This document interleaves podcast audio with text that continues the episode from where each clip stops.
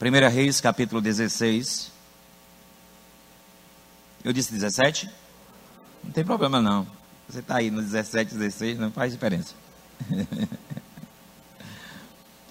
Vamos lá. 16 diz assim, é, versículo 29. Preste atenção. No, na, na ministração passada, nós falamos que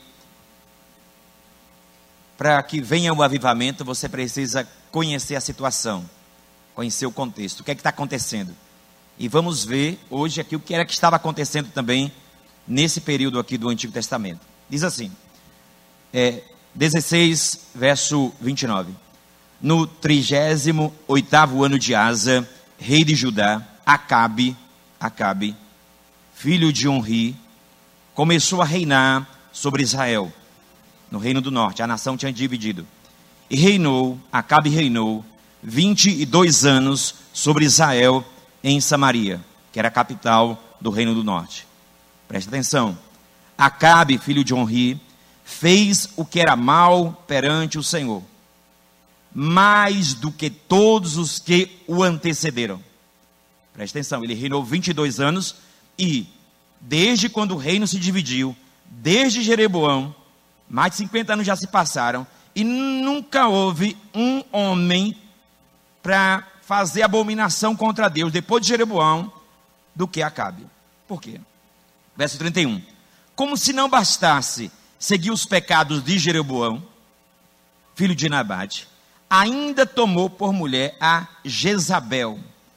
Jezabel, filha de Etbaal, de um rei e sacerdote de Baal. E ela era uma sacerdotisa de Baal, rei dos Sidônios. E passou a cultuar Baal e a adorá-lo. Imagine um rei de Israel passou a cultuar a um, um Deus falso e a adorar esse Deus falso. Além disso, está escrito, verso 32, que ele levantou um altar a Baal no templo de Baal que construíram em Samaria. Então ele construiu um santuário para Baal em Israel. Fez também um poste sagrado de maneira que Acabe fez muito mais para provocar a ira do Senhor, Deus de Israel, do que todos os reis de Israel que o antecederam. Ele foi o pior desde Jeroboão, no reino do norte, até aqui. Versículo 17.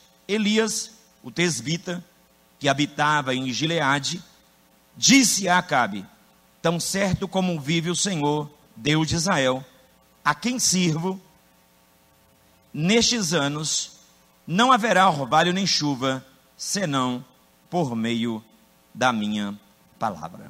Então nós vamos estudar um pouco essa passagem, porque aqui há um avivamento, há um despertamento neste ambiente também.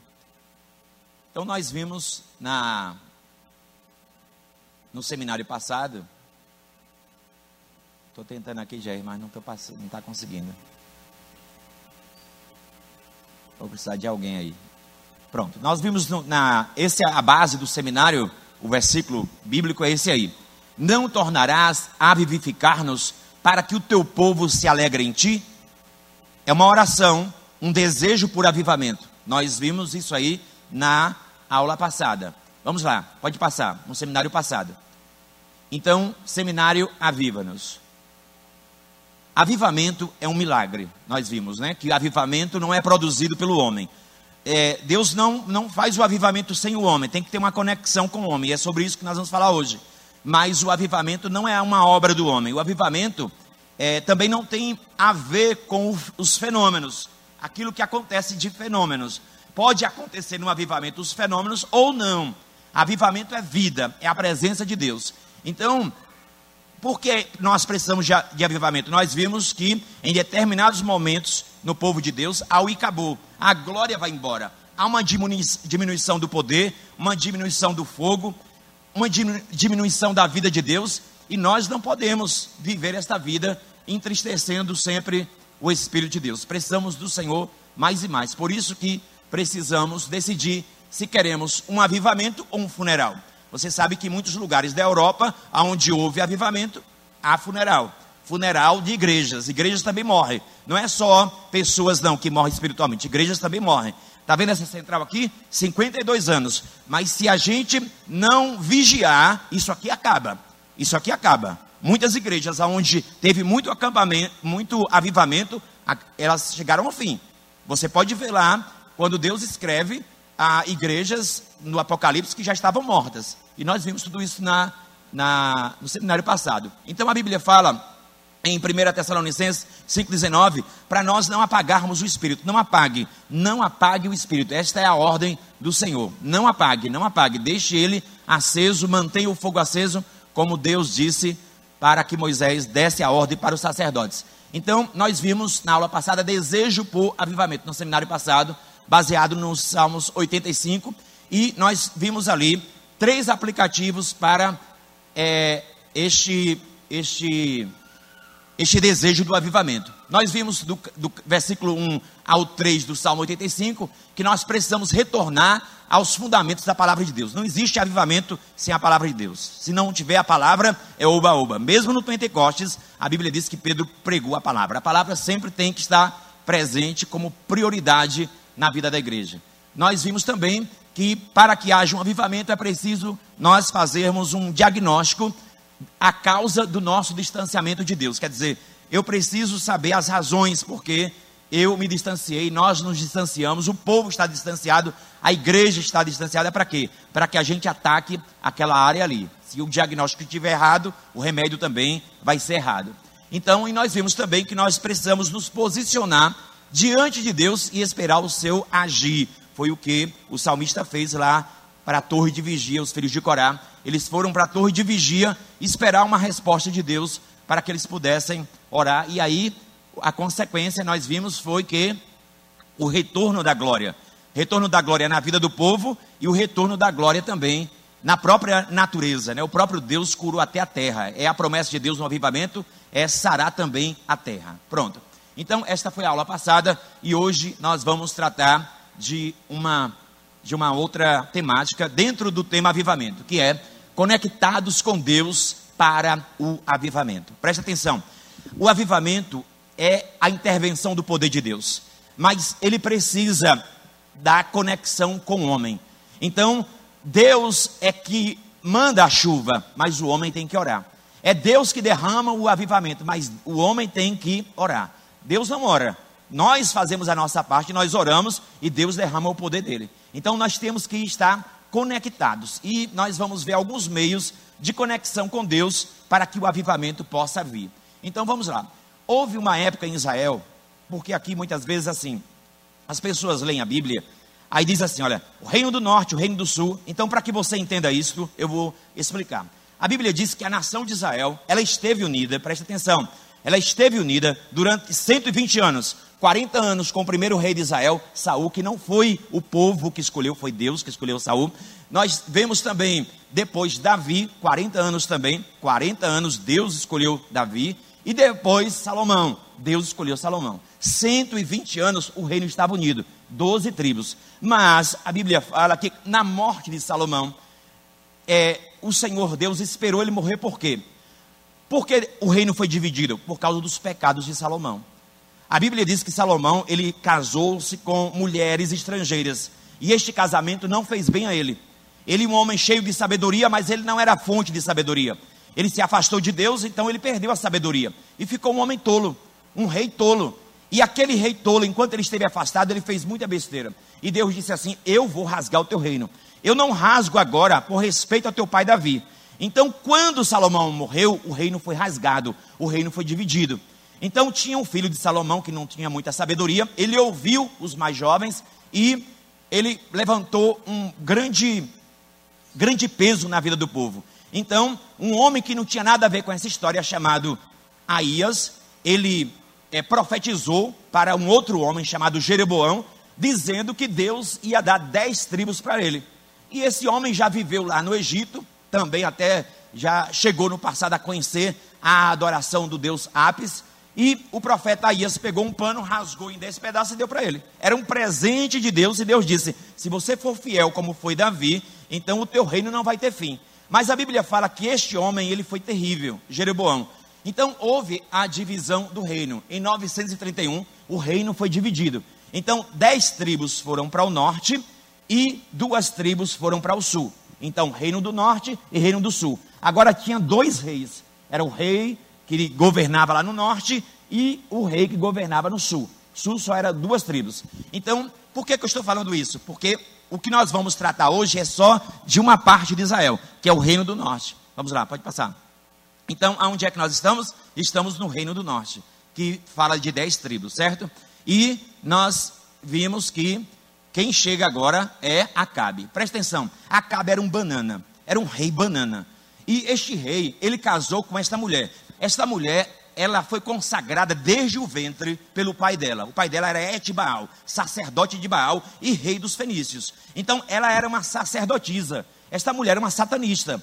Ela adorava mesmo, ela foi oferecida a esses deuses. Tanto é que nesse casamento, apesar de ser também um casamento comercial, para que houvesse paz entre os países, esta mulher, ela fez um pacto. E qual era o pacto? Trazer, trazer os sacerdotes da Fenícia e ela trouxe com ela 850 sacerdotes, que eram como secretários do governo. E qual era o objetivo desses sacerdotes? E o objetivo deles era exterminar a adoração ao Deus dos céus. A Bíblia diz que estes homens comiam na mesa, o governo pagava. Imaginei, o governo pagava, estes, essas pessoas não trabalhavam, tinha tempo integral, esses sacerdotes para quê? Para ensinar o povo, para perseguir os profetas, para acabar com o culto ao Deus de Israel. Vamos lá. Então, esse foi o casamento, e esse casamento nunca dá certo, viu, gente? Esse casamento nunca dá certo, não adianta. Se você está namorando com alguém que não é crente, eu sinto muito, a culpa não é dele, não, a culpa é sua que não tem vergonha na cara, certo? Porque não dá certo, não dá certo, não adianta, não adianta, meu irmão. Você está procurando sarna para se coçar você não, olha, a situação não vai ficar boa. Agora você pode se tornar uma pessoa de oração pelo sofrimento que você vai passar. Eu estou te avisando. Por que eu te aviso? Porque são os princípios da palavra de Deus. Foi assim com Esaú, foi assim com Sansão, foi assim com todos os homens que se envolveram com pessoas que não têm compromisso com Deus. Agora, se você está casado, continue casado. É assim que a Bíblia ensina. Mas se não tiver, meu irmão, pelo amor de Deus, não procure sarna para se coçar. Mas como é que pode fulano de tal casou e deu certo? Olha, eu conheço gente que pulou do décimo primeiro andar e não morreu. Tomou chumbinho e não morreu. Se você quiser fazer esse experimento, faça. Faça. Mas você está errado e não vai ter avivamento na tua vida. Vai ter frieza espiritual. Porque quem namora uma pessoa que não é crente, namora os seus pecados, namora tudo que ela gosta. Esse negócio não dá certo. Não dá certo, não adianta. E a cidade de origem de Jezabel era lá. Ela morava lá na Fenícia, lá em Sidom. E agora ela casa esse casamento miserável, vamos lá, esse casamento do inferno.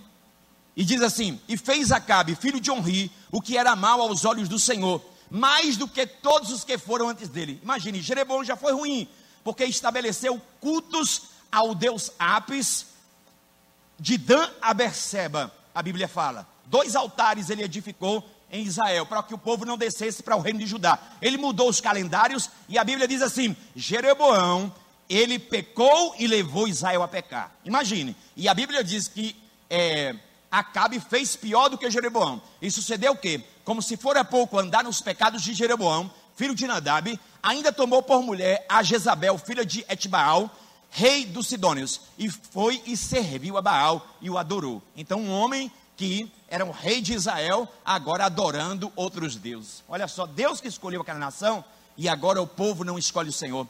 E levantou um altar a Baal. Olha só, na casa de Baal, que ele edificou um santuário em Samaria para Baal. Também Acabe fez um ídolo, de modo que Acabe fez muito mais para irritar ao Senhor Deus de Israel do que todos os reis de Israel que foram antes dele. Porque o mandamento é: não terá outros deuses diante de mim. Imagine um rei. Vamos lá. Jugo desigual. Olha só, quando a Bíblia fala para você não se juntar com o jugo desigual, isso é um jugo, ó. essa canga que está no, nos touros aí é um jugo. Então, o jugo desigual, quando você pega um touro que é baixo, um touro novo, então o peso vai ficar em um só. É necessário que, ainda que o boi seja já um, um, boi experimentado, valente, ele tem que ser, ele tem que ser um experimentado, mas o novato que vai chegar tem que estar do mesmo tamanho dele. Para quê? Para que um peso não fique desequilibrado. Então a Bíblia fala também para você não casar com este desequilíbrio. A Bíblia fala qual é a união que tem a luz com as trevas? Não tem união nenhuma. E eu sempre digo, gente, a culpa não é de quem não é crente, não, viu? A culpa é do crente. Cara que não é crente, a menina que não é crente, tem nada a ver com isso. A culpa é sua que não tem vergonha na cara. A culpa é sua que não gosta da palavra de Deus. A culpa é sua que não se importa com o que Deus diz. A culpa é sua. Então ele levantou um templo em Samaria e começou a adoração e disse: Olha, agora a ordem é matar os profetas do Senhor. Acabou. Então o culto do Estado agora, o culto oficial agora é o culto a Baal. Era um tempo de escuridão espiritual, um tempo de declínio. Você lembra que para ter avivamento tem que ter um tempo de declínio? Então é uma esperança. Quando tem um tempo de declínio, não é para você desesperar, é para você buscar Deus para o Senhor ouvir. Então o tempo de escuridão espiritual é aquela época ali. Então, essa era, era o deus fenício, Baal, era esse aí. Baal, era, esse era o deus fenício que era adorado. Então, ela trouxe esta imagem e levantou esta imagem em muitos santuários, em muitos lugares. Começou a ensinar nas aldeias, nos povoados, e o povo começou a, adorar Baal, porque diziam que ele era o Deus dos raios, dos trovões, da chuva, da tempestade, era ele que trazia fertilidade para a terra. Se você não orasse para ele, não ia ter chuva, não ia ter é, a plantação. Então o povo vivia também agriculamente e aí eles começaram a adorar. Então a Bíblia fala ó, que 850 profetas vieram lá de outro país e comiam na mesa de Jezabel. Agora, você sabia que este ano é um ano que os pastores, vírgula, alguns pastores, gostam de comer na mesa de Jezabel? Eita, ano de política tem muito pastor que gosta da mesa de Jezabel. Você não imagina como tem pastor que come na mesa de Jezabel e quer o poder de Deus. Pastor não pode comer na mesa de Jezabel. Pastor não pode ficar mendigando dinheiro a político. Pastor não pode vender a igreja porque a igreja não é curral eleitoral. Nós não precisamos do poder político, nós precisamos do poder de Deus. É com o poder de Deus que nós andamos. A igreja anda com o poder de Deus. Os sacerdotes de Baal passaram a dominar a vida espiritual do povo de Israel. Então diziam: Olha, se você não orar para ele agora, não adianta, não vai chover. Então imagine aí, estão trocando o Deus verdadeiro por essa imagem ridícula que era esse Baal. Então a glória estava indo embora, gente. A glória estava indo embora. Os profetas de Deus começaram a ficar com medo. Os profetas de Deus, a Bíblia fala que um homem chamado Obadias estava alimentando cem deles numa caverna. Então eles estavam com medo, estavam fugindo. Tanto é que Elias pensa que está sozinho. Ninguém tem coragem de aparecer, porque eles estão sendo decapitados. Pense aí na Irmandade Islâmica. Pense aí, o terrorismo. Pense aí, então era um terrorismo matava os, os homens de Deus, matava quem servia ao Senhor. Então era um tempo muito difícil na nação. E agora o que fazer? Então a rainha lança uma campanha para exterminar os profetas do Senhor. Começou agora a exterminar. Então era uma caça aos profetas. Onde é que tem profeta? Vamos caçá-los e matá-los. E a Bíblia fala que Deus, enquanto isso, ele está levantando um homem. Então as vozes, as vozes calaram, as vozes dos profetas, como hoje, né? Tem muito profeta calado hoje. Muito profeta que não fala nada. Vamos lá. Os profetas, eles eram mediadores para fazer cumprir a aliança. Então o profeta, ele fala com base na aliança. É como hoje, a gente fala com base na palavra. Então, se você obedecer a palavra, as bênçãos te seguem. Se você quebra a palavra, as maldições te seguem. Então, quando um profeta falava, ele não falava por ele mesmo, ele falava pela aliança. Então, se o povo quebrasse a aliança, o profeta tinha que se levantar. Se o povo estava obedecendo, pronto, o profeta não tinha que chegar lá e dar uma de durão. Se o povo está obedecendo, não, Deus só levanta o profeta para corrigir quando o povo erra. Então, quando o povo está andando correto, o profeta está lá ensinando, normalmente. Vamos lá. Montamos todo o cenário para apresentarmos Elias. Este é o homem louco, este é o homem maluco, este é o homem antissocial. A Bíblia não fala do pai, da mãe dele. A Bíblia diz que ele surge no cenário de repentemente. Surge. Só diz que Elias, ele era Elias o Tesbita. Ele era de Tisbé, que habitava em Gileade, disse Acabe: Tão certo como vive o Senhor, Deus de Israel, a quem sirvo, nestes anos não haverá orvalho nem chuva, senão por meio da minha palavra. Então é um homem usado por Deus, ele ouve os comandos de Deus e ele começa a obedecer. Então Elias é uma voz necessária. Um homem só, ele faz um rebuliço. E a Bíblia tem uma notícia muito boa para mim e para você. Sabe qual é? A notícia que Tiago dá. Elias era um ser humano como eu e você. Elias era um ser humano. Ele não era um gênio, ele era um ser humano, está escrito. Primeiro, é, é Tiago capítulo 5, verso 16, Elias era um ser humano. Então, é, nós estamos falando de um ser humano, mas um ser humano que deu lugar a Deus. Então, Deus levanta um homem para enfrentar a corrente do baalismo. Aquela, aquele culto, aquele sistema de Baal tem que ser derrubado. E Deus não precisa de muito, irmãos. Quando Deus quer fazer, Deus não precisa de muito. Se os outros não ouvirem, Deus levanta quem ouve e pronto. Então Elias anuncia ao rei Acabe que Deus castigará a Israel. Então ele aparece para o rei Acabe sem convite. Ele chega para diante e olhe que ele estava correndo risco. Por quê? Porque a matança dos profetas já tinha começado. Mas ele vai lá diante de Acabe e diz: Olha, acontece o seguinte. Porque o que era que se dizia? O que dizia era que Deus estava morto. Então, quando Elias chega, o que é que Elias diz? Tão certo como vive o Senhor. Ele vive. Elias está dizendo: Ele vive como eu estou aqui na presença dele, como a sua presença está aqui física. Eu vivo na presença de Deus como se ele estivesse aqui fisicamente. Ele está vivo. E porque ele está vivo, eu quero mostrar, diante do que Deus me falou, que este Baal aí não comanda a natureza coisa nenhuma. Não comanda a chuva, não comanda sol, não comanda a tempestade. Ele não é o Deus da fertilidade. Então, não vai chover enquanto eu não falar. Foi isso que ele disse. Deus deu um comando para ele. E ele foi lá e se apresentou e disse: Não vai chover. Por que não vai chover? É um castigo. É o juízo de Deus. É para desmoralizar aquele Baal que dizia que fazia chover. Vamos lá. Então, então Elias, o tesbita, dos moradores de Gileade, disse a Acabe: Viva o Senhor Deus de Israel, perante cuja face estou, que nestes anos nem orvalho nem chuva haverá, senão segundo a minha palavra. Não vai ter chuva nesses dias, não vai ter orvalho. Elias não sabia quanto tempo era, mas Deus mandou dar o comando e ele deu o comando. Pode passar. Então, conectados pela obediência aos comandos do Senhor nós falamos o quê? Conectados para o avivamento. A primeira coisa que nós precisamos entender é que nós precisamos, se quisermos o avivamento, conectarmos com Deus na obediência, para obedecermos os comandos do Senhor. Olha o que está escrito. Está escrito assim: olha, conforme as tuas ordens fiz todas estas coisas. Olha o que Elias diz: conforme as tuas ordens eu fiz todas estas coisas. Então ele obedecia. Você quer avivamento? Então seja sensível. Obedeça em tudo que Deus está te falando. E não é fácil obedecer a Deus em tudo. Não é fácil. Vamos lá. Mas avivamento é caro. O avivamento nunca foi barato. Deus nunca botou o avivamento em promoção. Nunca. Avivamento tem um preço. Sempre vai ter um preço. É fruto da graça de Deus? É, mas tem um preço. Tem a parte da nossa conexão. Então, se Deus não nos falar primeiro, não temos nada a dizer. Você tem alguma coisa para falar? Se Deus não falou contigo, você não tem nada para falar. Então, o que é que Deus vai dizer para o profeta? Esconda-se. Eu quero que você se esconda. Se esconda. Se esconda para quê? Se esconda para que o governo não te mate, mas se esconda também para você ouvir a minha voz. E a Bíblia diz que Deus manda ele para o ribeiro do Querite. Vamos lá? Ribeiro do Querite.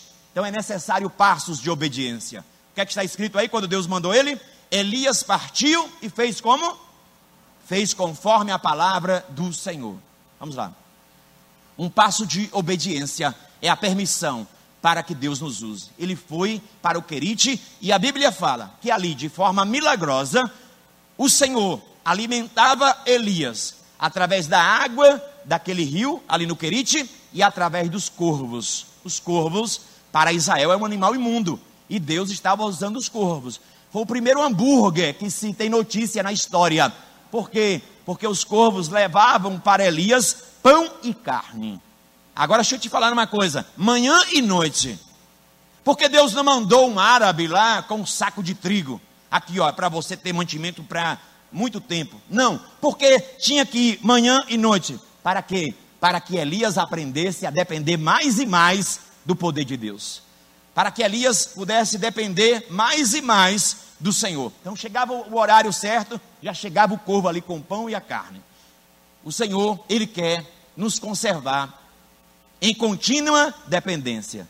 Por isso que Deus colocou lá aquele riachozinho ali, ó, e Elias passou um ano sendo alimentado por aqueles pássaros. Levava pão e levava carne. Você é um discípulo ensinável? Porque discípulo é aprendiz. Você sabia disso? A questão é, você é um discípulo que aprende? Porque Jesus disse o que? Aprendei de mim.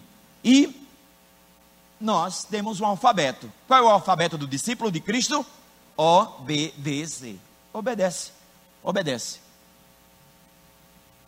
1 Reis 17,7 diz: Algum tempo depois, o riacho secou-se por falta de chuva. E aí, quando você está no lugar que Deus mandou você estar, e o riacho seca, o que é que você faz? Olha só, o riacho secou. Mas foi Deus que mandou ele aí. Você se move pelas circunstâncias por causa da escassez ou você vai esperar o próximo comando? Porque Deus não mandou ele sair, mas o rio secou. Temos que aprender a nos mover debaixo dos comandos do Senhor. O que faria você? Agora você não tem mais água.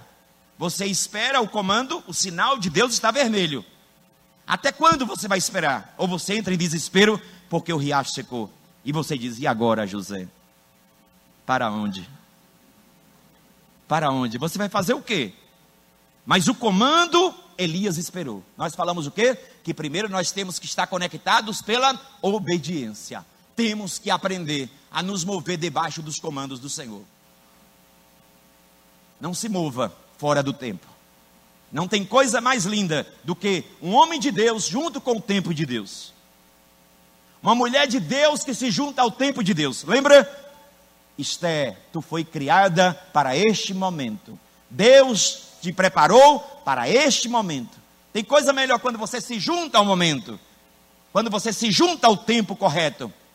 Então espera o tempo do Senhor, deixa de precipitação e deixa de lentidão. Anda no ritmo do Senhor. Elias, ele passou um ano em Querite. Um ano. Lembra que ele disse o quê? Que não ia chover que não ia chover e não está chovendo. E agora? Mas Deus mandou ele para ir. Ele está esperando o próximo comando. Vá imediatamente para a cidade de Sarepta. Você sabe onde é que fica Sarepta? Lá em Sidom.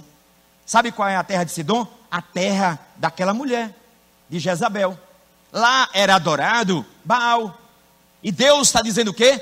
Vá para Sarepta. E ele foi. Ele foi para Sarepta. Então, a palavra do Senhor veio a Elias. Ele se moveu antes da palavra do Senhor?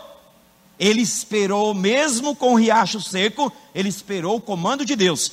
Então, a palavra do Senhor veio a Elias: vá imediatamente para a cidade de Sarepta de Sidom e fique por lá. Ordenei a uma viúva daquele lugar que lhe forneça comida. Só que quando Elias chega lá, a viúva está morrendo de fome. Deus é assim, irmãos, ele trabalha pelo avesso, ele trabalha o contrário.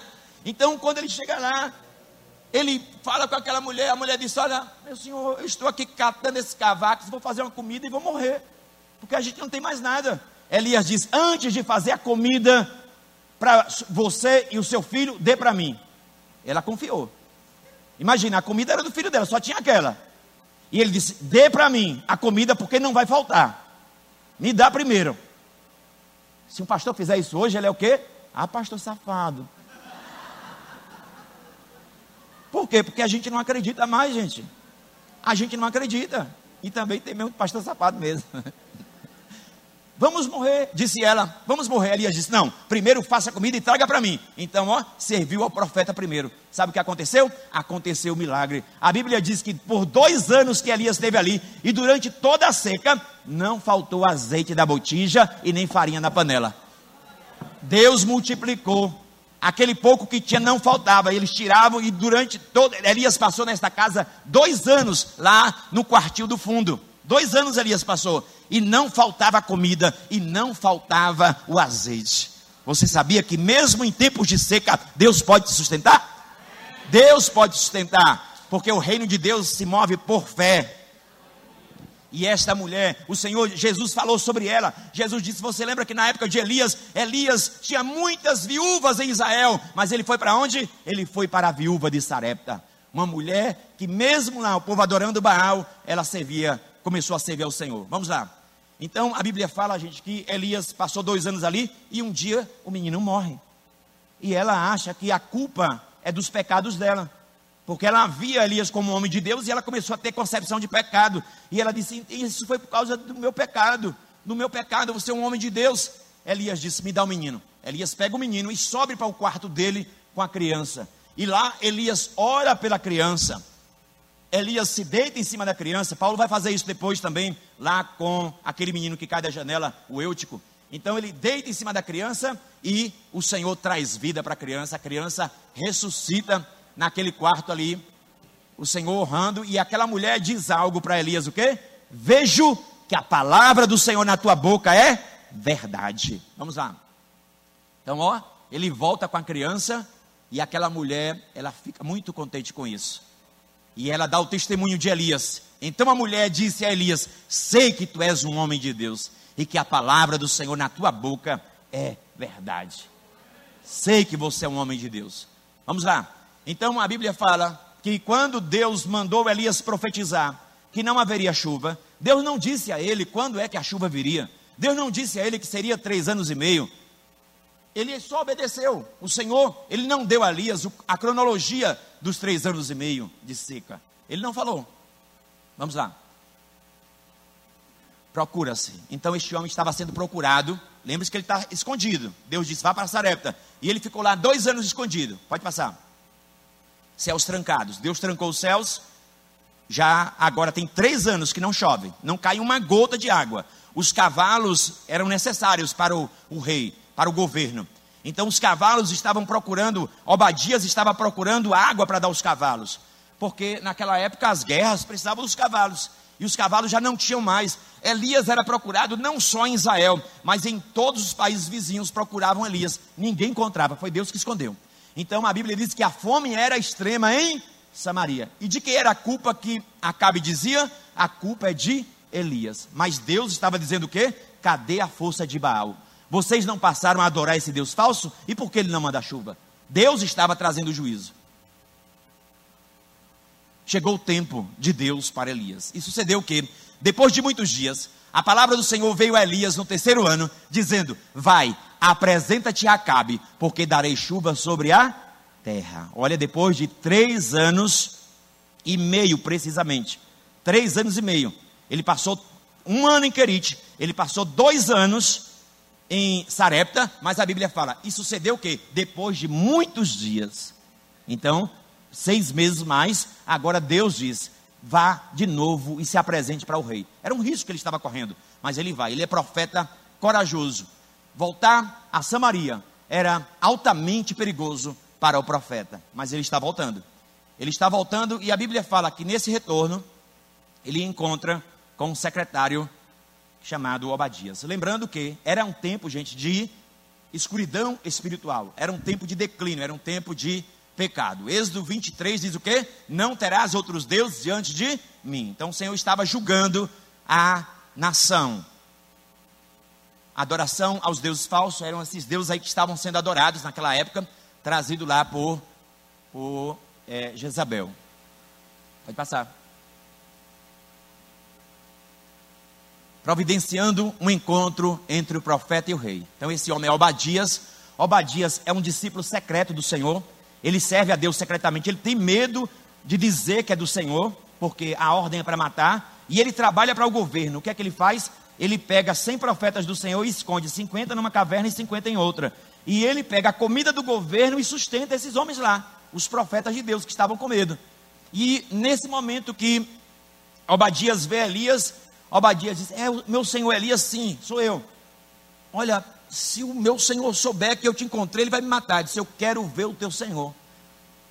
Ele vai me matar. Eu quero ver o teu senhor. Marca o encontro com ele. Eu não vou fugir, não. Marca o encontro com ele. E foi marcado o encontro. Então o rei Banana, ele aparece lá. E ali, ele acusa Elias. Ele chama Elias de perturbador de Israel. Desde quando você falou aquela palavra, você veio para tirar a paz do nosso povo. Tem seca na nossa terra. Você é um perturbador. Elias disse o quê? Eu não sou o perturbador de Israel, mas tu e a família do teu pai. É vocês que têm perturbado a Israel com a idolatria.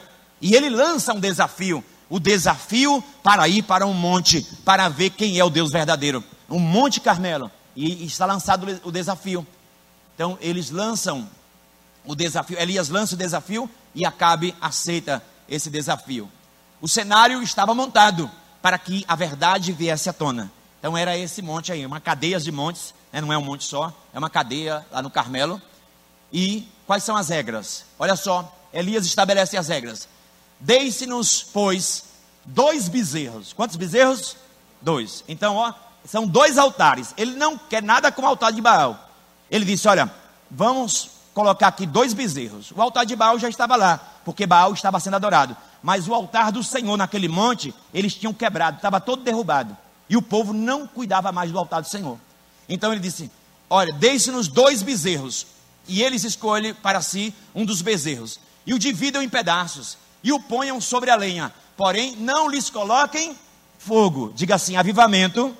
O homem não pode colocar fogo. No avivamento, o homem não coloca fogo. O avivamento, o fogo, quem coloca é Deus. Você só repara o altar e coloca o sacrifício, mas quem vem com fogo é o Senhor. E eu preparei o outro bezerro e porei sobre a lenha, e não vou colocar fogo. Então está aí feito a, o duelo entre esses dois homens. Só que a Bíblia fala que Elias, ele estava ali sozinho naquele monte, sozinho. E lá estavam os profetas de Baal. E estava o povo de Israel, o rei Acabe. E Elias, ele chega para o povo e diz assim: Até quando vocês vão ficar cocheando entre dois pensamentos? Até quando vocês vão ficar em cima do muro? Até quando vocês vão se definir? Se Baal é mesmo quem ele diz, então siga Baal. Mas se o Senhor é Deus, então siga o Senhor. E aí entra a segunda conexão, se quisermos, o avivamento. Temos que estar conectados pela verdadeira adoração. Você pode repetir isso? Então Deus, Ele não quer uma adoração falsa. Adorarás ao Senhor teu Deus e só a Ele servirás. E hoje nós temos também as nossas formas de Baal, que não é mais aquelas do passado. Não é mais aquela imagem de bronze. Nós também formamos os nossos Baalins e começamos a adorar. E nós temos que entender que até uma bênção que Deus nos dá pode virar uma maldição.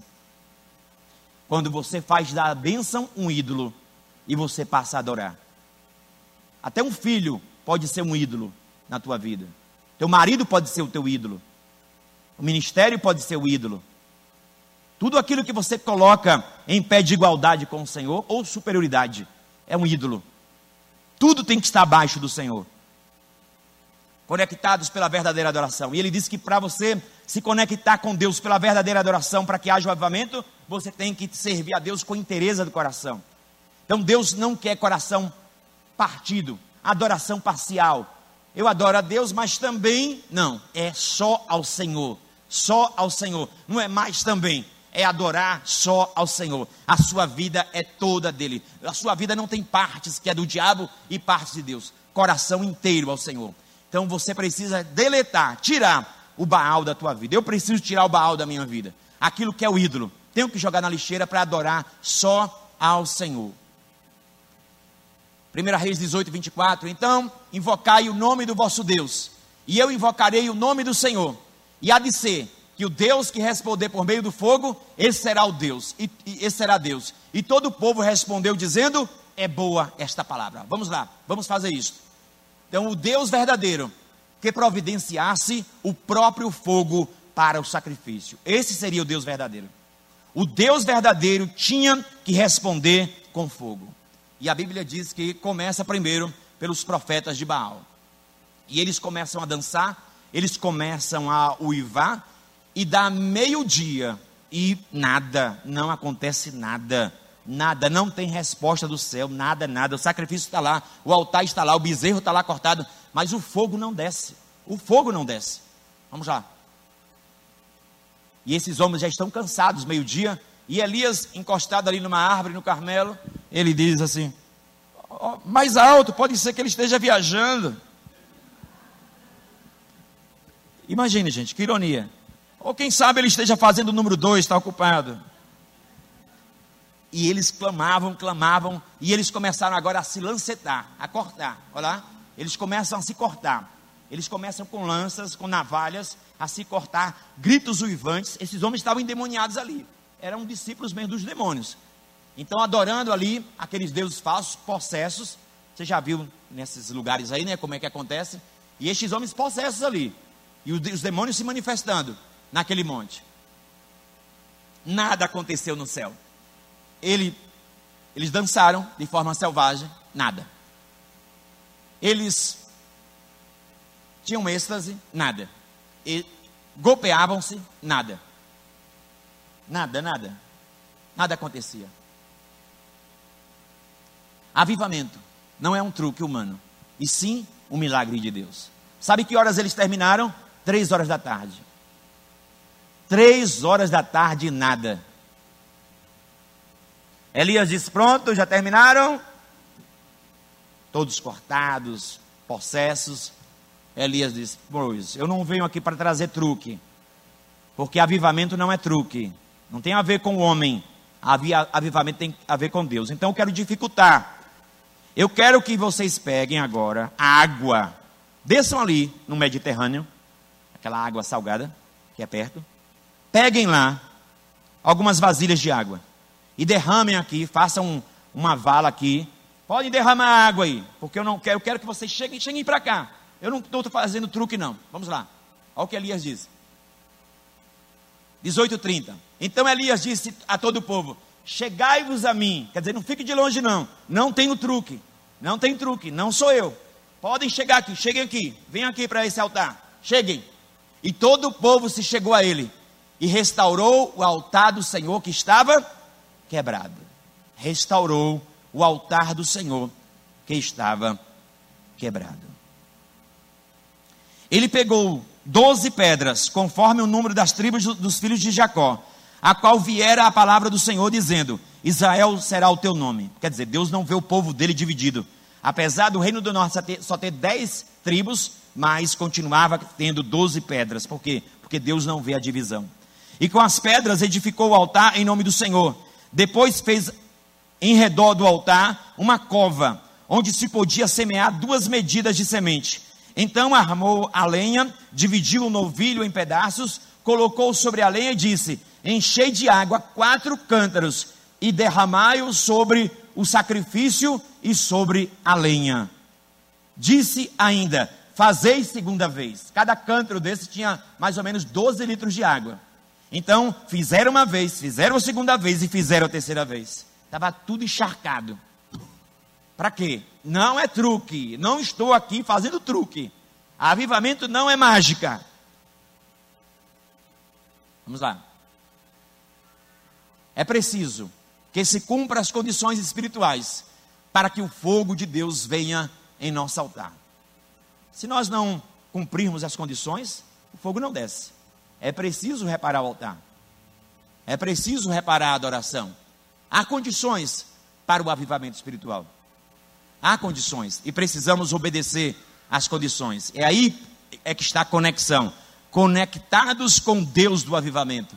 Você se conecta, conecta com Ele. Você quer fazer parte dessa história. O altar de Deus estava em ruínas por falta de cuidados. Então os, os profetas de Baal já tinham ali edificado um outro altar para Baal e o altar estava todo espatifado. Mas Elias, ele chega e ele conserta o altar. E é isso que nós temos que fazer também. Como é que está o seu altar? Esse é o altar. Como é que está seu coração? Está assim, em ruína? Ou está assim, em ordem? E Elias, ele restaurou o altar. E ele colocou o sacrifício ali. E ele fez com que aquelas pessoas colocassem água. Coloquem muita água. E eles deram três viagens com aqueles quatro cântaros. E vieram encharcaram. E aí? O que é que vocês acham? Elias, impossível aqui pegar fogo. Pois agora eu vou orar. Lembre-se que ele estava sozinho. Vamos lá? conectados pelo desejo da manifestação da glória de Deus. Uma coisa também que vai trazer o avivamento, além de você ter extrema obediência, a adoração verdadeira, é você querer a glória de Deus. Você quer a glória? Quem quer a glória precisa obedecer quando Deus diz: se esconda. E o nosso eu não gosta de se esconder. Olhe, quando você vê alguém todo dia gravando vídeo no YouTube todo dia, sem dar uma pausa, é só uma questão de tempo para você assistir a queda dele. É impossível você estar com a cara o tempo todo na tela. É impossível. Tem um tempo que é um tempo de se esconder. Tem um tempo que é de aparecer. Mas você tem que ter um tempo para ouvir a Deus, para impactar a geração.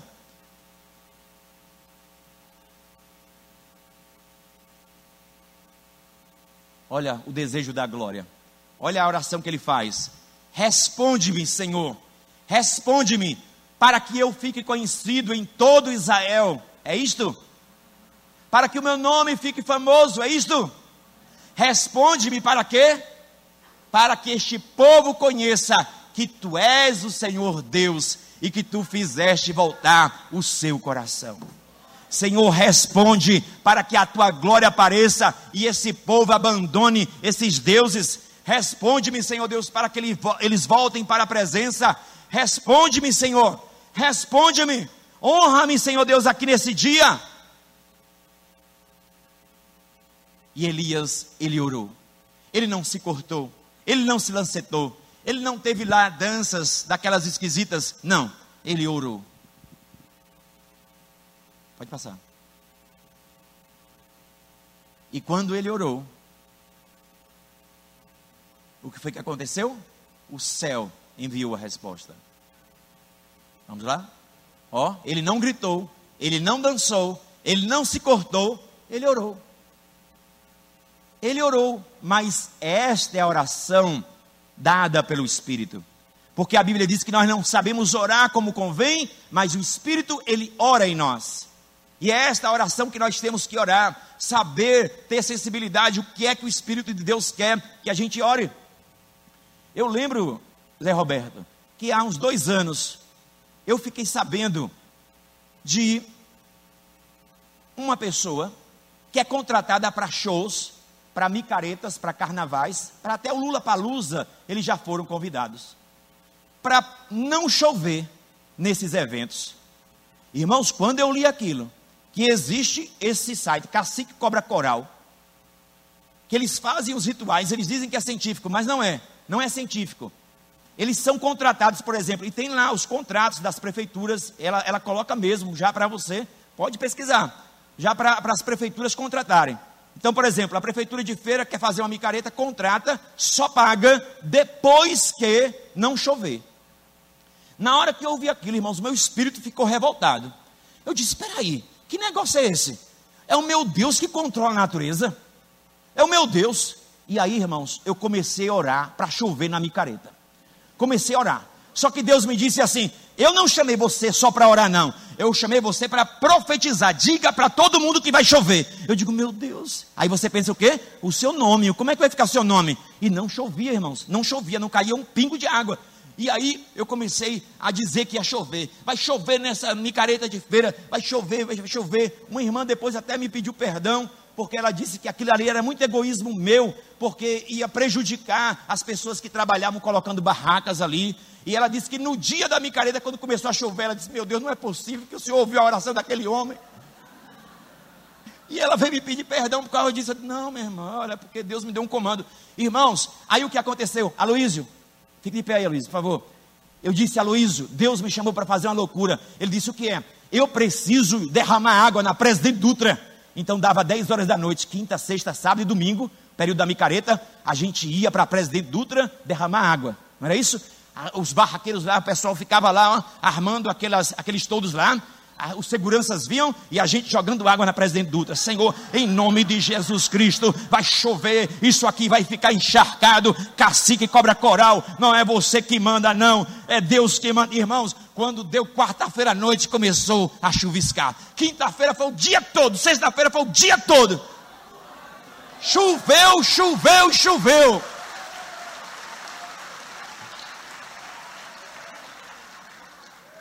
Choveu, meu irmão. Pense que choveu.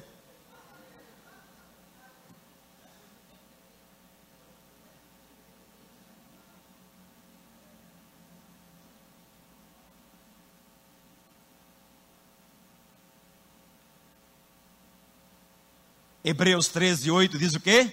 Jesus Cristo é o mesmo hoje, ontem e será eternamente. Não foi ele que mudou, fomos nós que mudamos. Não foi a palavra que mudou, foi nós que esquecemos a palavra.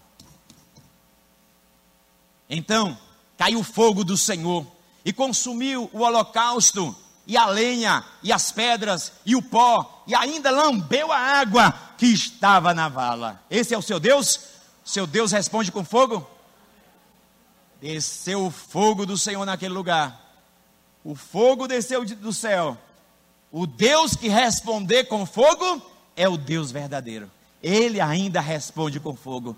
Só que o fogo que ele manda para a sua vida é como aquele fogo que estava na sassa. A sassa ardia, mas não se consumia. O fogo que ele manda para a sua vida é um fogo para purificar você. É um fogo para deixar você aceso. É um fogo para deixar você inflamado. É um fogo para deixar você com uma luz para que as pessoas possam ver Cristo na tua vida. E a Bíblia diz que depois disso aí, o que aconteceu? O povo também caiu por terra e disse: Só o Senhor é Deus, só o Senhor é Deus. O povo estava voltando também para a presença do Senhor. Irmãos, Ele é o mesmo, esse é o nosso Deus. No avivamento, Deus conduz o povo à verdadeira adoração. Você sabia que quando há avivamento, um avivamento, aquela presença de Deus forte mesmo, uma das características também é no louvor? Louvores espontâneos. Espontâneos, espontaneidade. Começa a nascer hinos espirituais. Muitos não, não seguem nenhuma cartilha, não seguem cantor cristão, não segue, não segue aquelas músicas que já, são, que já existem. Deus toma a atmosfera e começa a nascer cânticos espirituais. Cânticos espirituais espontâneos. Então o povo está voltando à verdadeira adoração. Mas só que não parou. Só que não parou. Deus é o Deus do fogo e Deus é o Deus da água. Ele é o Deus da chuva. Elias disse: Olha, meus ouvidos da fé não é esse, não. Você não está entendendo nada, viu, rei? Você não está entendendo nada. Tem uma coisa, não, não acabou ainda, não, viu? Não acabou ainda, não. Os profetas de Baal foram mortos naquele dia. Então, ó, culto a Baal ali começou a ser freado. Não acabou. Ele está lá. O que é que você quer? Vá comer. Vá comer que eu vou orar. Aí eu lhe pergunto: que é que você está fazendo? Comendo ou orando? Porque a Bíblia diz que Acabe desceu para comer e Elias subiu para orar. Você gosta mais de comer ou de orar? Dos dois, pastor. Então disse Elias a Acabe: sobe, come e bebe, porque há ruído. Gente, esse ruído não era o ouvido natural, era o ouvido espiritual há ruído de uma abundante chuva. Abundante chuva. E Acabe subiu a comer e a beber. Mas Elias subiu ao cume do Carmelo e se inclinou por terra e pôs o seu rosto entre os seus joelhos. Gente, se Deus disse que ia chover, para que orar? Não é assim que as pessoas dizem? Se é Deus que vai derramar o avivamento, para que orar? Não é assim? E a Bíblia diz que começa agora a ouvir um barulho de chuva. Ele começa a ouvir. Era o ouvido espiritual de Elias. Elias conversando com Acabe, mas o ouvido dele ouvia isso. Você vai comer, vai comer que eu vou orar. Tá vindo chuva aí.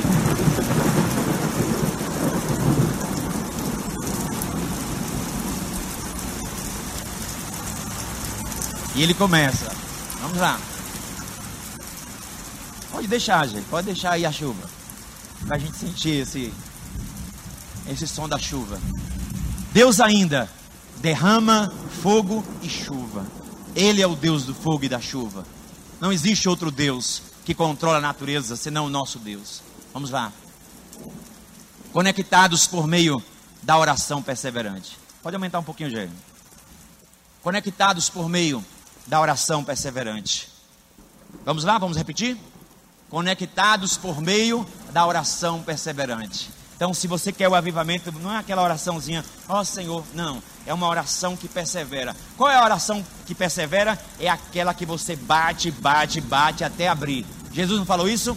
Batei, batei e abri-se-vos-á. Buscar e encontrareis. Pedir e você vai receber. Essa é a oração perseverante. Você não para enquanto Deus não responder. Então, agora a Bíblia fala que aparece alguém que está com ele que a gente não sabia, que é um servo dele. Ele disse: Olha, eu vou orar aqui agora. Deus disse que vai chover.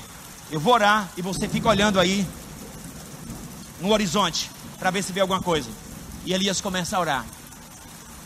Diga: Eu preciso aprender a orar perseverantemente.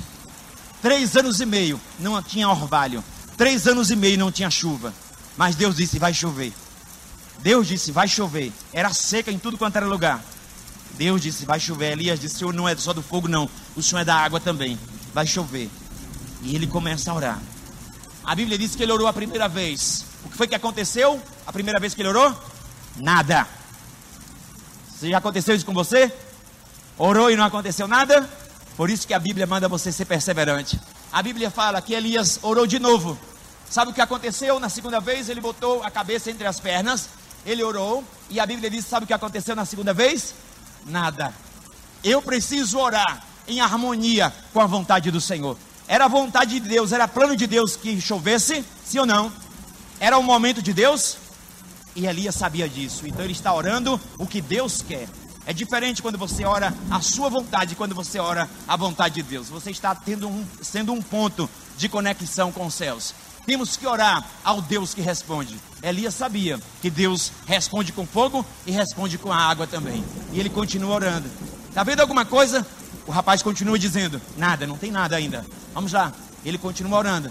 E essa oração perseverante, ela é uma oração que está sendo feita na presença de Deus, como se Deus estivesse ali fisicamente. Você sabia que isso é andar na presença? Andar na presença é como você está me vendo aqui. Então você crê que Deus está aqui como eu estou aqui. Ele está, não está fisicamente, mas é como se tivesse. Porque você crê que Ele está aqui nesta noite. O Senhor está aqui. Isto é andar na presença. Então, e ele andava na presença, ele sabia que Deus estava ali com ele.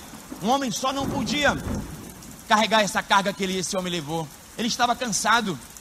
E ele continua orando. Temos que orar com senso de expectativa. Eu lhe pergunto, ele tinha senso de expectativa? Ele esperava que a chuva viria? Ele tinha alta expectativa no Senhor?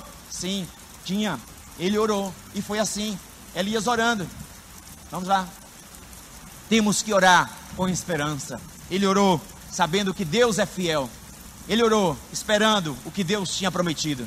Ele orou com fé nas promessas de Deus.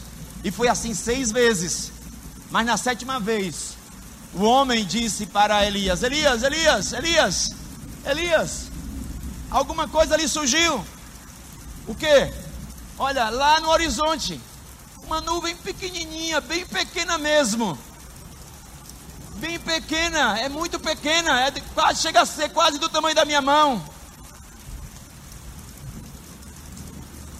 E ele começa a explicar a Elias: Elias diz: Não despreze as coisas pequenas quando elas vêm de Deus. Não despreze. Não despreze. Isso aí, ó, é um sinal de uma grande tempestade. É isso aí, ó. É isso aí mesmo. É isso aí.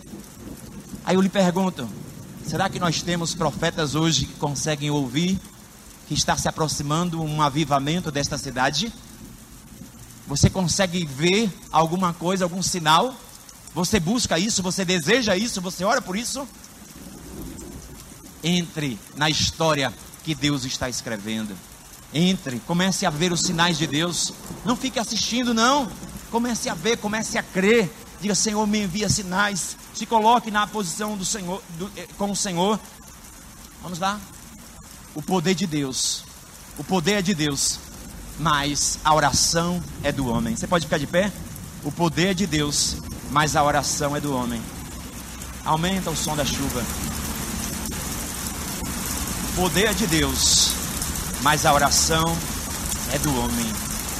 O poder é de Deus, mas a oração é do homem. Não existe avivamento sem conexão. Não existe. Elias disse: a tempestade é muito forte, está chegando. E ele chega para o rei Acabe e diz: Acabe, prepara a carruagem aí, ó, porque vem chuva, Acabe. Vamos lá. E Elias, a Bíblia fala que Acabe começou a correr. E o poder de Deus foi sobre este homem. E Elias correu 27 quilômetros. Pode voltar um pouquinho. Elias correu 27 quilômetros na frente da carruagem de Acabe. E uma grande tempestade estava se aproximando. Porque Deus é o Deus que envia chuvas. O Senhor é o Deus que derrama também avivamento. O Senhor é o Deus que acaba com a sequidão. Talvez o seu coração esteja assim, terra rachada, terra seca, uma vida estéril. Você está precisando da vida de Deus. E a promessa do Senhor, qual é? A chuva só veio depois que o povo reconheceu o Deus de Israel como Deus verdadeiro. Adore o Senhor, só o Senhor, obedeça a Ele, obedeça aos comandos, olhe a Ele de forma perseverante. O Senhor está planejando derramar.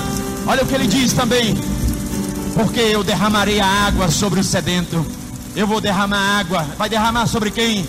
Sobre quem está com sede. Torrente sobre a terra seca. Derramarei o meu espírito sobre a sua posteridade e a minha bênção sobre os teus descendentes. Pode passar.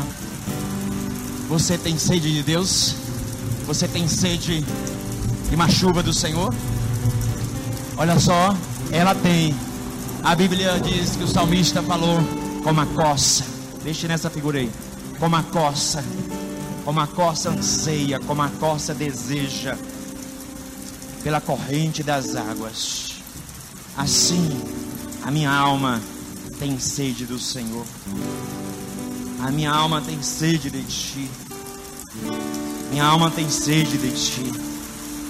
Deus, Ele tem para dar ele tem novos derramamentos do Espírito na sua vida pessoal e na vida da igreja no todo. Ele tem, ele pode de novo avivar o seu povo. Ele pode de novo derramar o seu fogo, derramar sua chuva. Ele pode saciar o seu povo. Nós não queremos, Senhor Deus, adorar, Senhor Deus, ó Pai, a deuses que não respondem. O Senhor é o Deus do fogo. O Senhor é o Deus que derramou o fogo no dia do Pentecostes. O Senhor é o Deus do fogo. O Senhor é o Deus que não deixa a gente apagado. O Senhor é o Deus que tem desejo de aumentar o fogo em nós.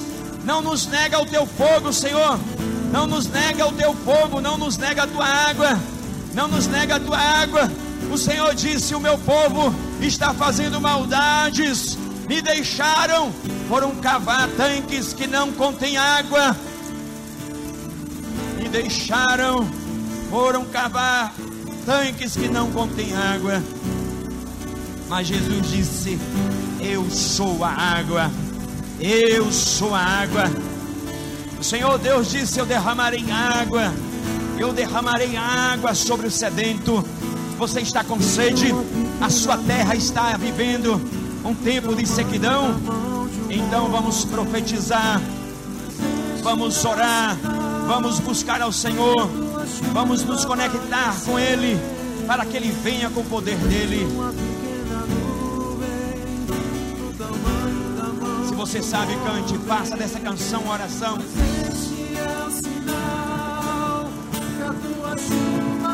Ó Senhor, desobstrui os nossos ouvidos espirituais, os nossos olhos, queremos os sinais do Senhor, queremos obedecer os comandos, queremos, Pai, largar os nossos baalins, queremos remover o Baal do altar, queremos dividir o nosso coração.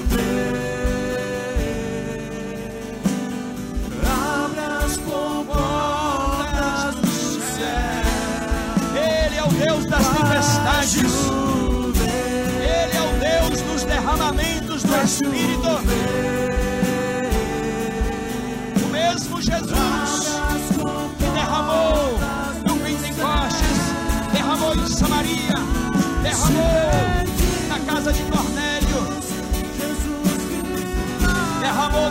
Azusa, derramou com Wilde Field, derramou com John Wesley, derramou com Eduardes, derramou com Eva Roberts. Ele continua derramando. É o mesmo Deus que pode derramar em feira.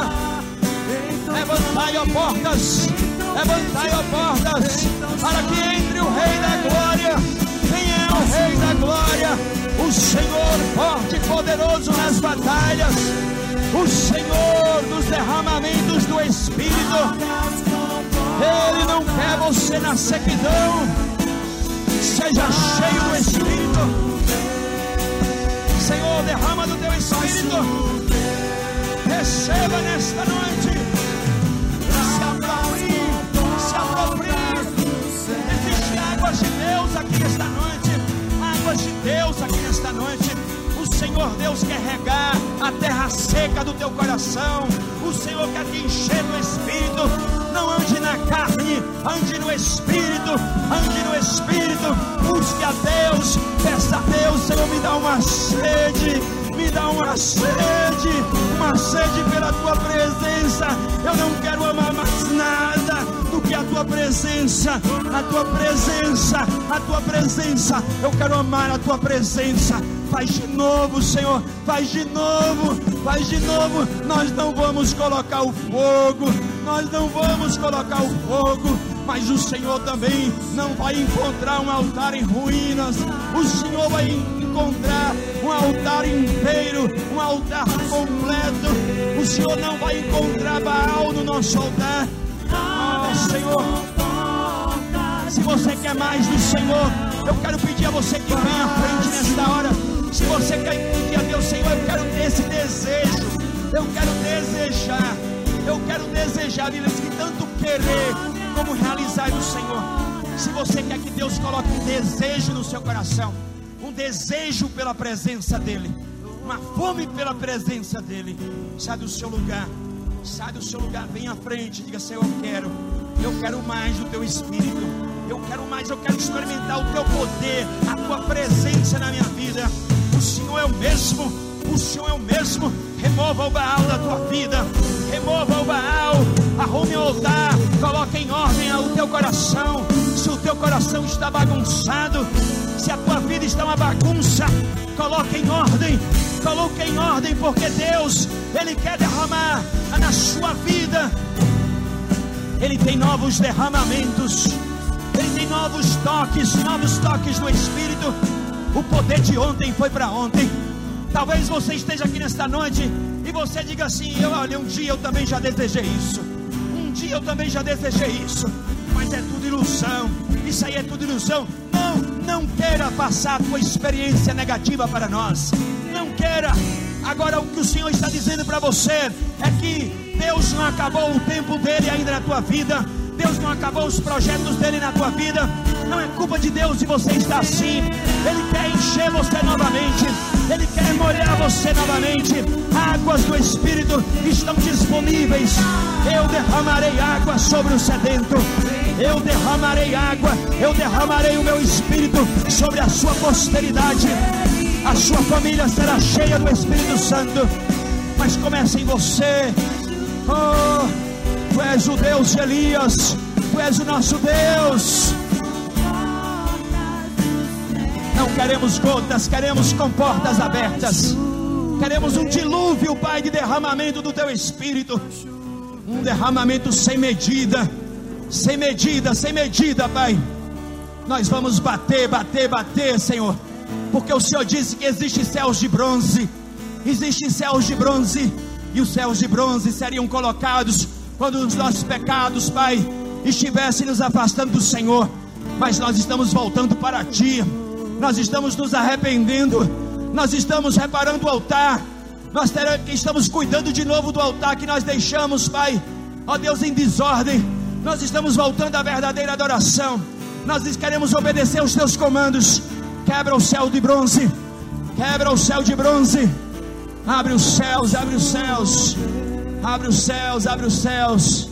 Nós vamos orar de forma perseverante. Nós vamos experimentar o que nós nunca experimentamos uma porção da presença de Deus, como nós nunca experimentamos. Deus precisa de pessoas que façam conexão com Ele. O avivamento não vem sem conexão com Deus.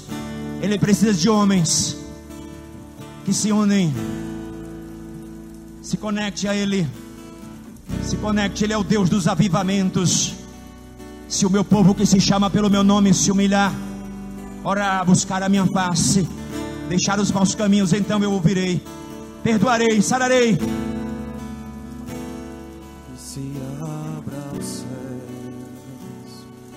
Teu reino vem, nossa festa. Mais no de nosso Deus. Deus, Mais de Deus. que se abra os céus, Ó Deus, o teu reino quais são as condições, Pai? nossa festa, Por graça, por misericórdia. Derrama, Senhor Deus, um grande avivamento na nossa cidade. Aquilo, Pai, que foi profetizado no passado, aquilo que buscávamos, e como Daniel que buscava, ficou retido, ficou retido nos céus, ficou retido no mundo espiritual. Uma resposta de oração por 21 dias. E Deus me disse: Wellington, existe um avivamento retido. Existe um avivamento retido. Era para que eu derramasse o avivamento, mas não fizeram conexão, não fizeram, não me obedeceram. Ó Deus, estamos aqui, Senhor. Nós fazemos conexão com o Senhor. Nós obedecemos as condições. Destrava no mundo espiritual, Pai. Traz novos derramamentos do teu espírito, Pai. Vem, Senhor, vem, Senhor, vem. Vem. Vem. Vem. Continue buscando ao Senhor. Diga a Deus, me dá sensibilidade. Aprenda a adorar ao Senhor. Aprenda a parar na presença do Senhor. Aquietai-vos. Aquietai-vos. Aquietai-vos. Ele é Deus. Espírito Santo. O teu vento sopra onde quer. O teu vento sopra onde quer, Pai. E queremos dizer, Pai, que a oportunidade é tua, Espírito Santo. A oportunidade é tua, Pai. É tua, Senhor. Todo este culto aqui, Pai. Todo este culto. Queremos dar a oportunidade ao teu Espírito. É Ele que convence. É Ele que convence. É Ele que convence. É Ele que convence. É Ele que convence. Até quando? Até quando vamos ficar com dois pensamentos? Até quando vamos ficar com dois caminhos? Até quando vamos ficar indecisos? Até quando não sabemos se ficamos quentes, se ficamos frios? Até quando vamos buscar a Deus parcialmente? Vamos adorá-lo parcialmente? Até quando ele vai esperar uma entrega total, completa, uma obediência total, completa, uma oração que persevera? Até quando? Queremos que Deus faça parte dele, mas tem que ter conexão. Deus não vai fazer a parte dele com o altar em ruína. Me e me transforma mais que nós queremos tua glória